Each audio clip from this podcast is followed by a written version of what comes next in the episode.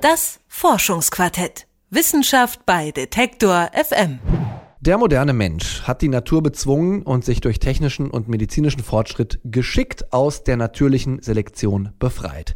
So haben in der Vergangenheit einige Forscher argumentiert und damit eigentlich gesagt, der menschliche Körper, der ist nahezu perfekt und verändert sich nicht mehr. Zumindest nicht durch natürliche Evolution.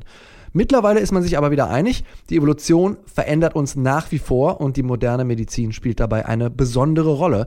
Einen Beleg dafür, dass Evolutionsdynamiken sich durch technische Errungenschaften verändern, hat ein Forscherteam von der Universität Wien geliefert, und zwar indem sie sich die menschliche Geburt angeschaut haben.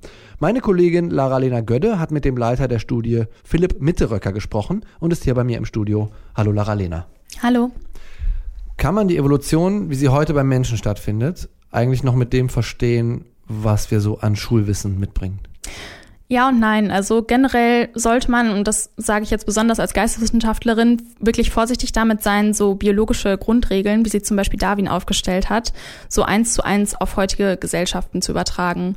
Weil so Sachen wie Survival of the Fittest funktioniert zwar, um zu erklären, warum sich bestimmte Arten durchgesetzt haben, aber als Ansatz, um gesellschaftliche Phänomene zu erklären, funktioniert es wohl kaum weil da rutscht man dann nämlich schnell in den Sozialdarwinismus ab, also eine rechtsextreme Ideologie. Mhm.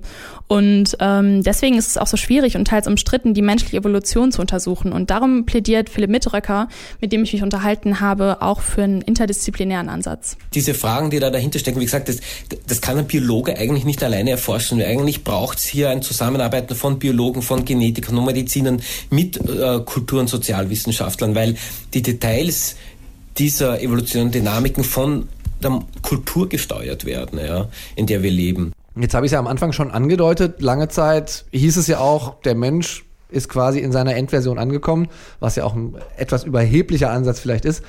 Die These ist dann widerlegt worden, ohne auf konkrete Beispiele einzugehen. Wie entwickeln wir uns denn heute?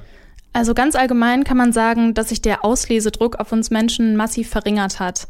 Also wenn ich jetzt zum Beispiel ein Merkmal habe, was potenziell ungünstig ist für mein Überleben, also sagen wir jetzt zum Beispiel mal Diabetes, dann bedeutet das dank moderner Medikamente nicht mehr zwangsweise, dass ich einen evolutionären Nachteil habe und meine Fitness, um jetzt nochmal mit Darwin zu sprechen, schlecht ist. Ja, moderne Medizin, die spielt auch im Kreissaal eine Rolle und da wird sie ja auch oft gebraucht, weil Geburten ohne moderne Hilfsmittel ja schon eher eine riskante Sache sind oder waren. Warum haben wir das nicht eigentlich schon längst evolutionär überwunden? Ja, stimmt. Das erscheint eigentlich ziemlich paradox, wenn man jetzt mal wieder an Darwin denkt. Und genau die Fragen haben sich die Wiener Forscherinnen und Forscher auch gestellt und deswegen den Einfluss des Kaiserschnitts auf die menschliche Evolution untersucht.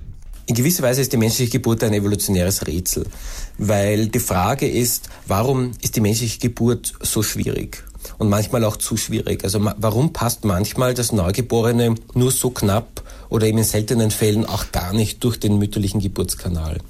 Das Problem ist da eigentlich, hier gibt es zwei gegensätzliche Selektionsdrücke. Also einerseits ist es gut, ein schmales Becken zu haben, also evolutionär gesehen, weil das einfach besser ist für die Fortbewegung und weil man sonst auch schnell zu Beckenbodenproblemen neigt.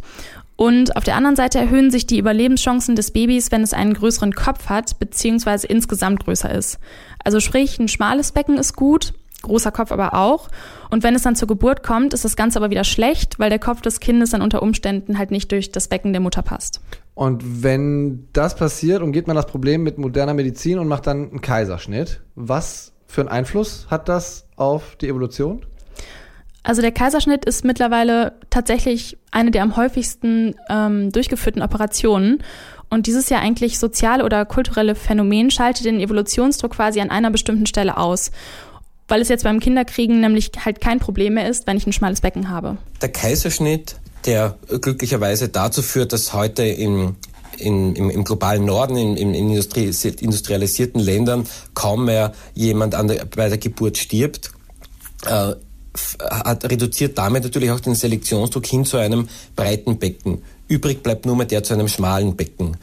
Das bedeutet, dass damit eigentlich eine neue evolutionäre Dynamik beginnt oder zumindest begonnen hat, solange man auch gegen äh, Beckenbodenstörungen äh, nicht effizient äh, behandeln konnte. Und tatsächlich gibt es auch immer mehr Geburtsprobleme und deswegen auch mehr Kaiserschnitte, Was natürlich jetzt zu der These führt, dass die regelmäßige Anwendung dieser Operation schon zu einer evolutionären Veränderung des menschlichen Körpers geführt hat. Das heißt, was Darwin gesagt hätte, natürliche Selektion führt dazu, dass es weniger Geburtsprobleme gibt, stimmt nicht? Ja, an dieser Stelle stimmt's nicht. Da zeigt sich auch wieder, man muss über die klassische Theorie von Darwin hinausdenken und sich fragen, was für einen Einfluss hat eigentlich unsere Kultur auf die Evolution? Und in diesem konkreten Fall führt der Kaiserschnitt nämlich zu mehr Geburtsproblemen und das Risiko für einen Kaiserschnitt ist damit auch vererbbar. Und wir stellen uns immer vor, dass Evolution was ist, was über tausende von Jahren passiert. Aber in diesem Fall hat sich wirklich innerhalb von 50, 60 Jahren was im menschlichen Körper durch Evolution verändert. Moderne Technik und medizinischer Fortschritt haben nicht etwa dafür gesorgt, dass die Evolution bei uns Menschen gestoppt hat. Stattdessen verändert unsere Kultur, wie die Evolution auf uns einwirkt. Einen Beleg dafür haben Wissenschaftler und Wissenschaftlerinnen der Uni Wien geliefert. Sie haben nämlich die Auswirkungen des Kaiserschnitts auf die menschliche Evolution untersucht. Und nächste Woche geht es im Forschungsquartett um Gesundheit, und zwar die gefühlte Gesundheit von Männern und Frauen im Osten und Westen Deutschlands. Da gibt es nämlich beträchtliche Unterschiede, wie Forscherinnen und Forscher am Max-Planck-Institut für demografische Forschung in Rostock herausgefunden haben. Alle Forschungsquartett-Folgen können Sie nachhören auf Detektor FM und jede Woche eine neue Folge hören, wenn Sie unseren Podcast abonnieren. Das Forschungsquartett. Wissenschaft bei Detektor FM.